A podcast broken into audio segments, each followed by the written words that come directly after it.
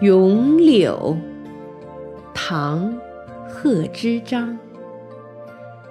碧玉妆成一树高，万条垂下绿丝绦。不知细叶谁裁出？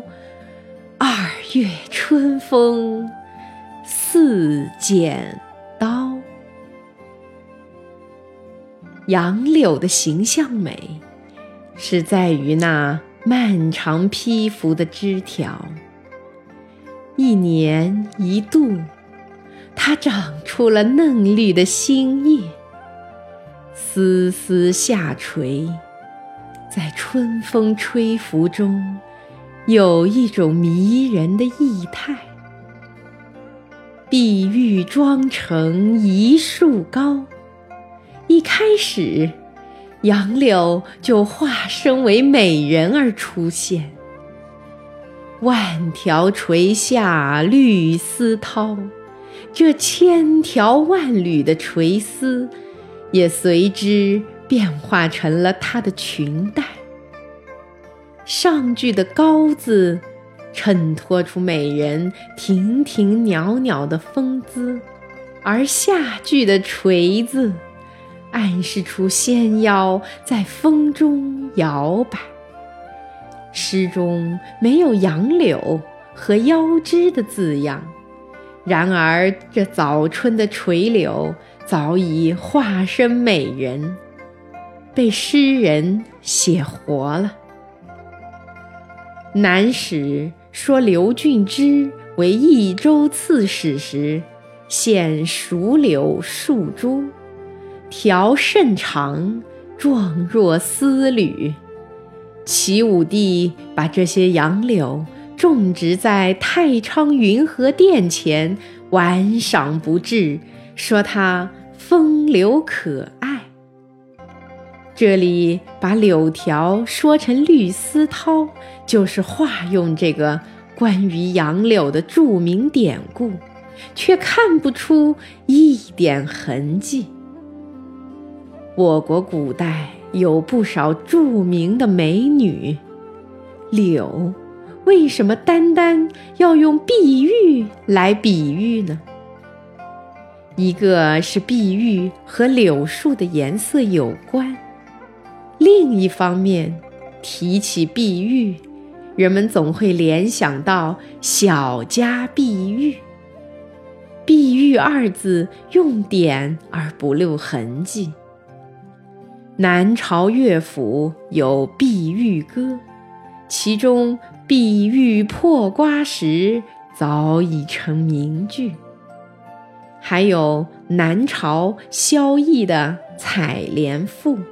其中就有“碧玉小家女”，也很有名。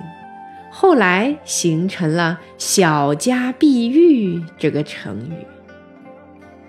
碧玉妆成一树高，就自然而然把眼前的这棵柳树和那位古代质朴的美丽少女联系起来。而且联想到她穿一身嫩绿，楚楚动人，充满青春的活力，这也与下面的“二月春风”恰相呼应。这是早春的垂柳，还未到夏秋之际，亭亭如盖、绿荫清源的时候呢。碧玉妆成一树高，万条垂下绿丝绦，深深地抓住了垂柳的特征。在诗人的眼中，它是美女的化身；高高的树干是美女亭亭玉立的风姿；下垂的柳条是她裙摆上的丝带。在这里，柳。就是人，人就是柳，两者之间仿佛没有什么截然的分别。然而更妙的是以下两句：“不知细叶谁裁出？二月春风似剪刀。在贺知章之前，有谁想过春风像剪刀呢？把乍暖还寒的二月春风，由无形化为有形，它显示了春风神奇灵巧，并使咏柳成为咏物诗的典范之作。碧玉妆成引出了绿丝绦，绿丝绦引出了谁裁出？最后，那视之无形的、不可捉摸的春风，也被用似剪刀形象化地描绘了出来。这剪刀裁出了嫩绿鲜红的花花草草，给大地换上了新装。它正是自然活力的象征，是春给予人们的美的启示。从碧玉妆成到剪刀，读者可以看出诗人艺术构思的一系列过程。诗歌里所出现的一连串形象，也是一环紧扣一环的。这首诗借柳树歌咏春风，把春风化作剪刀。